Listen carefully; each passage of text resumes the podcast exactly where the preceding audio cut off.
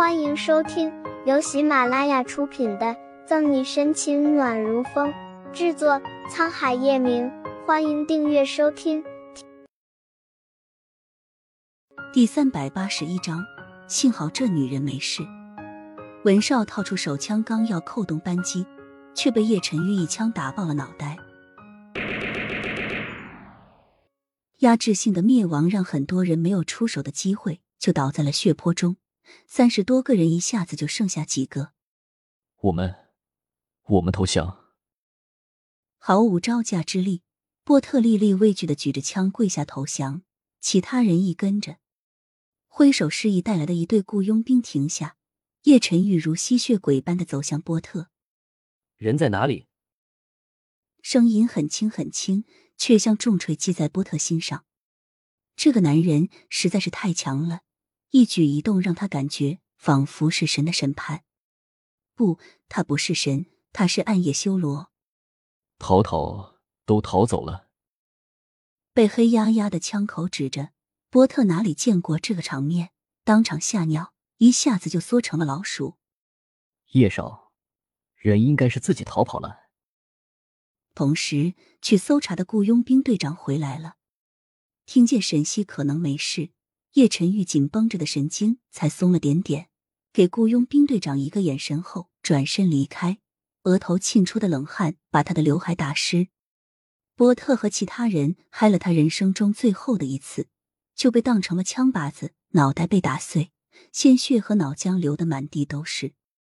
没有人可怜他们，完全是罪有应得。另一边，沈西他们开着车往市区里去的时候，在路上遇到了赶过来的警察。鄂尔斯首都警局得到消息，等在外面的那些学生家长们早已经热泪盈眶了。孩子，你可算回来了！呜呜呜！没事就好，没事就好。这两天爸爸妈妈担心死你了。老太太满脸都是皱纹，紧紧的抱着自己的孩子，看着这些团圆的家庭，沈西流露出羡慕。如果爸爸妈妈还在，势必也会像他们一样疼爱自己。沈小姐，你真的是太厉害了！警局局长热情的迎出来，欲给沈西一个感谢的拥抱。沈西正要礼貌的回过去，就被人用力拉入怀里，撞到一个坚实的怀抱，耳边还有阴恻恻的声音：“沈队长的确挺厉害的，敢一个人只身入虎穴。”在来的路上，叶晨玉已经调查清楚沈西和厄尔斯警局的计划，便直杀这里。果然找到了沈西，熟悉的声音让沈西暗道不妙，特别是抬头对上那双可以吞噬人的眸子时，加上他身上没有散去的血腥味，心里叫苦连天。得，本想瞒天过海，这下被抓了正着，估计没有好果子吃了。心里苦巴巴，脸上笑嘻嘻。沈西扬起招牌式笑容，还好巧，在这里也能遇到你。原本怒火冲冲的叶晨玉，看见颜笑艳艳、完整无缺的沈西时，再大的火气也发不出来，只有满满的庆幸。幸好这女人没事，不然非把厄尔斯掀了不可。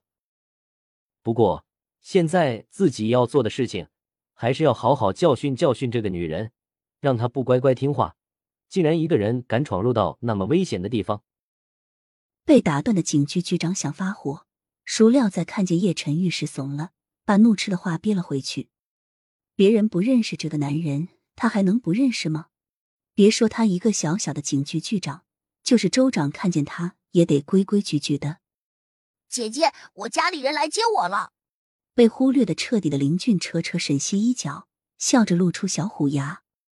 经林俊这么一提醒，沈西才反应过来，从叶晨玉怀里挣脱出，感受到灼热的目光，脸上浮起酡红。没有沈西的不好意思，叶晨玉大大方方的反握住沈西的手。